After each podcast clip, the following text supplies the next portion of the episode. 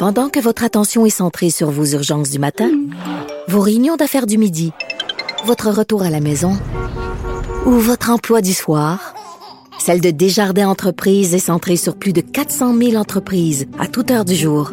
Grâce à notre connaissance des secteurs d'activité et à notre accompagnement spécialisé, nous aidons les entrepreneurs à relever chaque défi pour qu'ils puissent rester centrés sur ce qui compte, le développement de leur entreprise.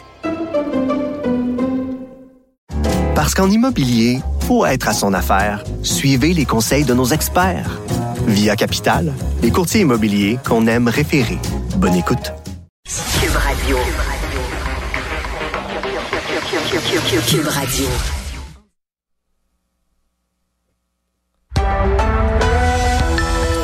8h45, on va rejoindre Richard Martineau dans son studio à Cube Radio. Salut Richard. Salut Jean-François. Écoute, tu as vu la nouvelle, euh, on s'en parlait cette semaine, la nouvelle première ministre de l'Alberta qui dit que les gens qui ont choisi de pas se faire vacciner sont les gens qui ont été le, le plus discriminés au Canada. OK, ça paraît qu'elle Mhm. vit pas au Québec parce que au Québec, il y a les anglophones.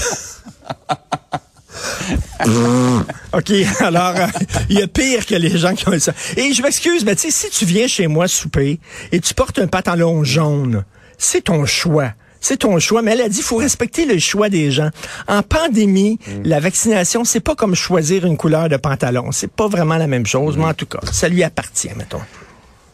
Ah oui. On va un peu rester dans le même ordre d'idées. Euh, Il y, a- il y a des limites, Richard, à, la désinformation, euh, au, euh, au complotisme. Et on vient de le voir dans le dossier de Alex Jones, qui euh, dirige ce qu'on appelle InfoWars aux États-Unis, une espèce de canal qui euh, où passent tous ces complots là, qui avait dit des affaires épouvantables à la suite de la tuerie de Sandy Hook. Oui, c'est ça. Il avait dit qu'il n'y a pas eu de tuerie, même que c'était des comédiens qui avaient été embauchés, etc. Des bêtises, vraiment n'importe quoi.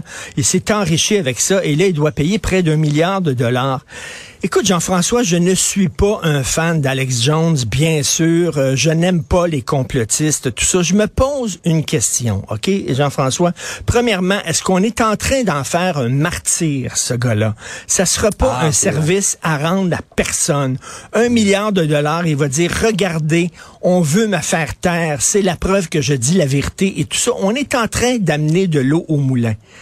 Et je te rappelle que dans les années 60, Jean-François, il y a de grands intellectuels français, des gens comme Jean-Paul Sartre, par exemple, des gens comme Simone de Beauvoir, des grands intellectuels qui vendaient des livres, qui étaient sur tout- toutes les tribunes, qui disaient qu'en Russie, il n'y avait pas de goulag. Quand, euh, quand dans la Chine de Mao, c'est pas vrai que les gens se faisaient tuer, alors que Mao Tse-tung est le tueur en série le plus débile de toute l'histoire de l'humanité. Il y a des millions de personnes qui, qui, qui envoyaient à la mort. Puis on disait non, c'est le paradis dans ces pays-là. Est-ce qu'on aurait dû les mettre en prison? Est-ce qu'on aurait dû les censurer? Est-ce qu'on aurait dû leur faire... Tu sais qu'aujourd'hui, actuellement, il y a des gens qui nient euh, le, le, le, le- ce qui s'est passé au Rwanda, là, comme quoi il y a vraiment eu, euh, euh, une, euh, euh, de, de, de euh, voyons, une bataille entre deux... euh, génocide. un génocide, c'est ça. Il y a des gens qui nient aussi le génocide arménien et tout ça. Il n'est pas tout seul là, à dire des bêtises et tout ça. Est-ce qu'on va commencer à donner des, des, des amendes à chacun? Je pose, je pose la question. Là. Je suis pas un fan, absolument pas, de- d'Alex Jones. Et je comprends que la liberté d'expression, elle n'est pas absolue. Elle doit être encadrée, tout ça. Mais est-ce que c'est un service qu'on se rend que de, de faire de ce gars-là particulièrement lui euh, un martyr comme ça? Je Ouais. sais pas mais ça Je gagne comprends, mais en même temps, Richard, est-ce qu'on peut laisser aller ça, dire des, des choses horribles euh, Mais- face à des gens qui viennent de vivre le pire deuil qu'on puisse Tout vivre? à fait, mais tu sais, la meilleure façon de lutter contre la bêtise est d'arriver avec des faits, des arguments, de démonter ces gens, de ce qu'ils disent Ouais. et d'arriver, tu sais, bon, à dire, bon, écoute, je suis pas en train de pleurer actuellement sur le sort d'Alex Jones. Je me demande seulement, est-ce Mm. que c'est la meilleure façon de lutter contre la désinformation? Parce que, tu sais, il va en avoir d'autres. Il va en avoir d'autres, des Ah oui. gens là, dans le deep web et, et tout ça, là, qui vont aussi faire circuler toutes sortes de bêtises. Euh, je sais pas, je me pose la question, mais un milliard de dollars. Cela dit, c'est vrai que c'est enrichi énormément avec ses propos complètement débiles. Mm-hmm.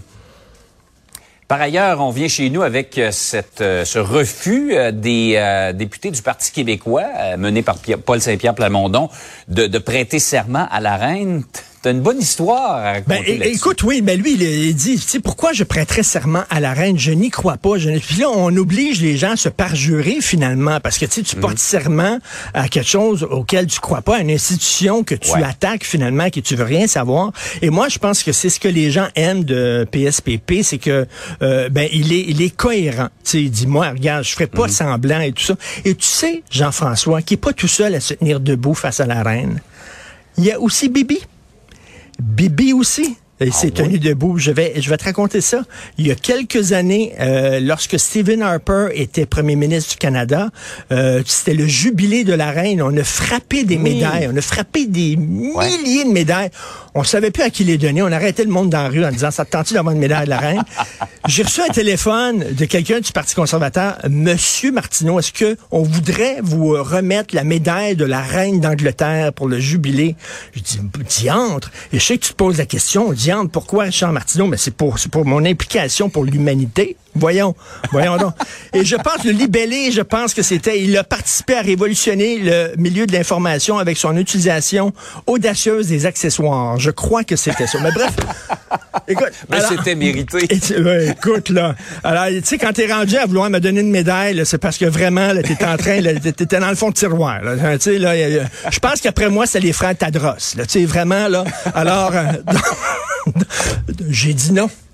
Je me suis tenu debout. dit non. J'ai dit, alors que cette médaille-là, Wow. aujourd'hui, vaudrait quoi? 50 cents, peut-être? Hein?